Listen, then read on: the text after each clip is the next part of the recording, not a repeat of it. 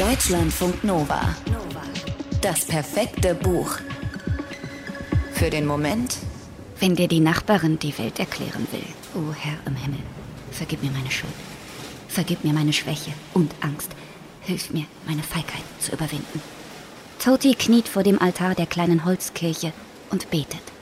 Der Regen prasselt gegen das Kirchenfenster, ein mit Fischhaut überspanntes Loch.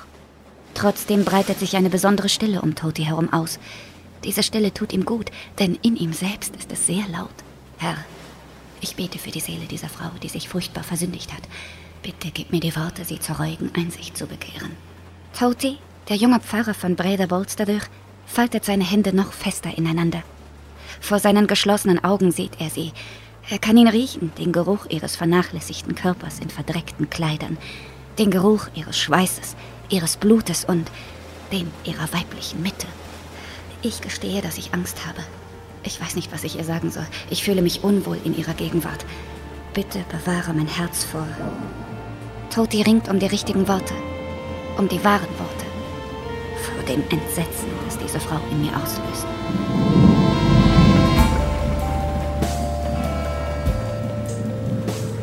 Was willst du denn für ein Pfarrer sein, wenn du den Anblick von Leid nicht erträgst? Das hatte sich Toti während des Ritts von Kornsau bis zum Hof seines Vaters nicht nur einmal gefragt. Die junge Frau, um die seine Gedanken auch jetzt kreisen, litt, keine Frage. Sie hatte gerochen und ausgesehen, als wäre sie schon tot. Als wäre sie schon einmal begraben gewesen und dann ausgebuddelt worden, mit ihrem schwarzen, fettigen Haar, der fleckigen Haut und einem leeren Blick aus hellen Augen, hatte sie ihn von ihrem Pferd aus angesehen. Toti soll dieser Frau beistehen. Sie hatte nach ihm gefragt, hatte explizit seinen Namen genannt. Und er hatte sich nicht vorstellen können, was und wer ihn hier auf dem Kornsauhof erwartete. Er selbst jedenfalls hatte gar nichts erwartet.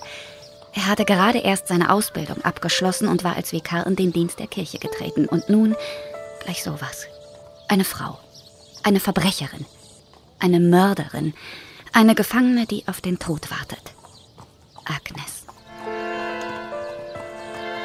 Die australische Schriftstellerin Hannah Kent ist nicht die erste Person, die sich in einem Buch den zwei berühmten Mordfällen von Iglugastavir im Norden von Island nähert. Aber ihre Interpretation ist eine der spannendsten.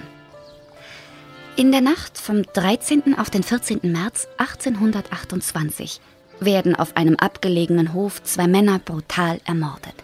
Festgenommen, der Tat beschuldigt und kurze Zeit darauf zum Tode verurteilt werden ein Mann und zwei Frauen.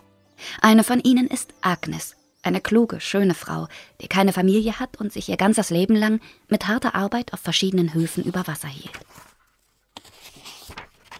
Und aus Agnes Sicht erzählt Hannah Kent in Das Seelenhaus, wie sich die Wochen nach der Urteilsverkündung zugetragen haben könnten. Denn während es Agnes Magnusdottir wirklich gegeben hat, ist das, was sie im Verlauf des Romans dem jungen Pfarrer Toti anvertraut, ausgedacht. Agnes wird bis zur Vollstreckung des Urteils in Ermangelung eines Gefängnisses auf Anweisung des Landrats auf dem Kornzerhof untergebracht. Die Familie um die Eheleute John und Margret, die den Hof führen, ist davon wenig begeistert. Eine Mörderin unter ihrem Dach? Eine Mörderin, die nichts mehr zu verlieren hat? Kann das gut gehen? Die Leute reden über Agnes. Sie sei so eine, die sich nimmt, was sie haben will, die sich nicht mit dem Einfachen zufrieden gibt, die Männern widerspricht und unchristliche Bücher liest. Mit einem der beiden getöteten Männer habe sie was zuvor gehabt, mit Nathan Satan, so haben sie ihn genannt. Ein Sohn des Teufels sei der gewesen, ein Hexerich.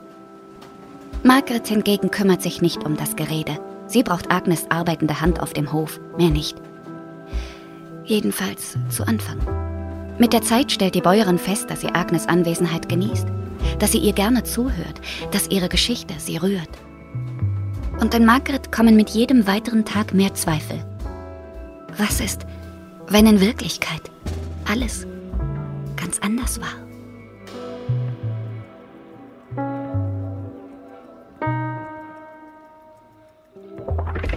Deutschlandfunk Nova. Das perfekte Buch.